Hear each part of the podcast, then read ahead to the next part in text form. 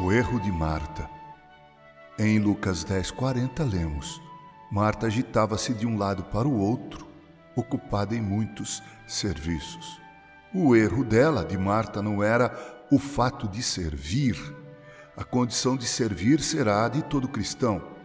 Eu sirvo deveria ser o lema de todos os príncipes da família real celeste. Seu erro também não foi ter muitos serviços. Não podemos fazer demais. Façamos tudo o que nos é possível, que nossa mente, coração e mãos estejam engajados no serviço do Mestre.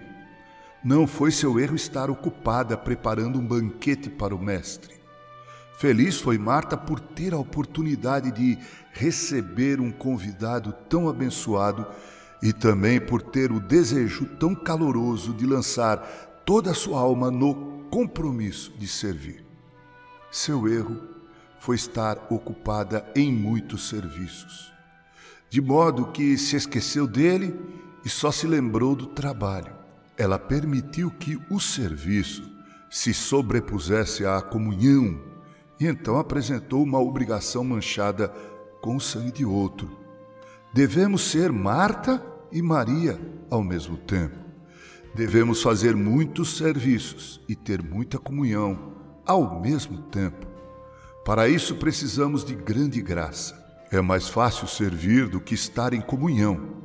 Josué nunca se cansou de lutar contra os Amalequitas, mas Moisés, em oração, no topo da montanha, precisou de dois ajudantes para segurar suas mãos.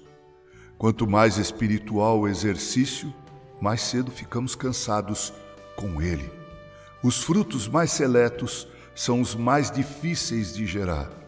Virtudes mais celestiais são as mais difíceis de cultivar. Amados irmãos, enquanto não negligenciamos as coisas externas, que são boas o suficiente em si, devemos também ter o cuidado de desfrutar uma comunhão viva e pessoal com Jesus.